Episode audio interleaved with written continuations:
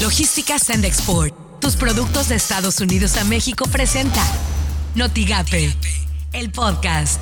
La Mañanera. El día de hoy estamos anunciando el inicio de la estrategia de vacunación para la década eh, de 50-59 años. La propuesta y el plan es iniciar en la primera semana de mayo.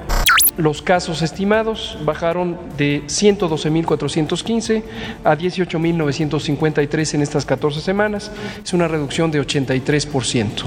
No podríamos estar vacunando a los maestros con la vacuna Cancino si no se hubiese instalado una planta en el país. Esto suena en. Noticias MBS con Luis Cárdenas. El presidente de Coparmex, José Medina Mora, adelantó que una vez que el Ejecutivo publique la reforma a la ley de hidrocarburos, las empresas afectadas presentarán los amparos correspondientes contra los cambios que violan la Constitución de México y afectan la libre competencia, así lo dijo. Por las mañanas con Ciro Gómez Leiva. Hoy vence el plazo para que el equipo jurídico del gobernador de Tamaulipas presente sus pruebas, su defensa, sus alegatos, como se, se conoce. Hoy se debe presentar en algún, en algún momento del día y luego correría un proceso pues que tomaría días o semanas.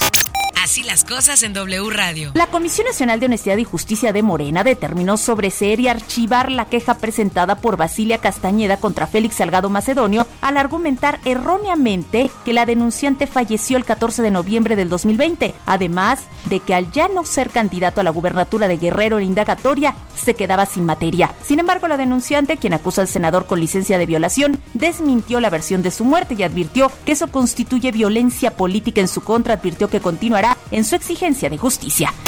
Imagen informativa con Pascal Beltrán del Río. Sobre el Padrón Nacional de Usuarios de la Telefonía Móvil, el juez Rodrigo de la Pesa López desechó 53 amparos de personas que buscaban evitar eventualmente tener que entregar datos personales y biométricos para la conformación del padrón.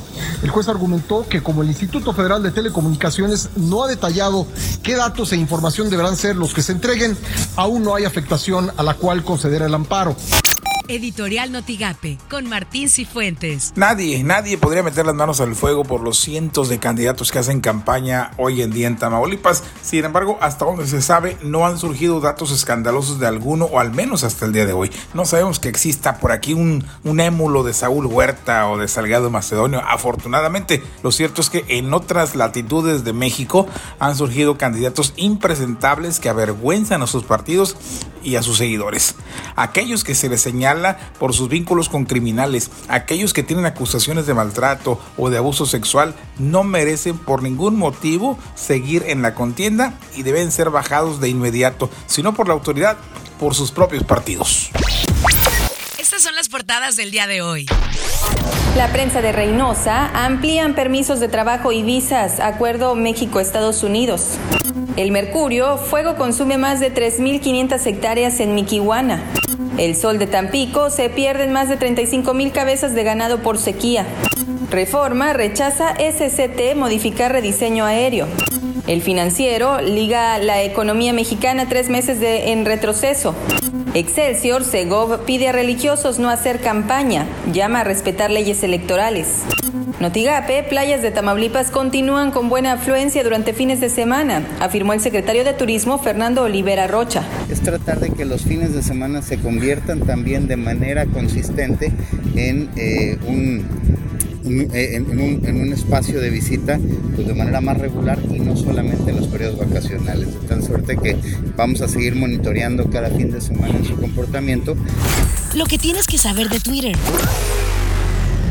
Arroba KRGB. Macallen administrará 2.000 dosis de Moderna en la clínica de vacunas COVID-19. Arroba hoy Tamaulipas. Avanza vacunación ante COVID-19 con más de 58 mil dosis aplicadas en Reynosa. Arroba Maki Ortiz D.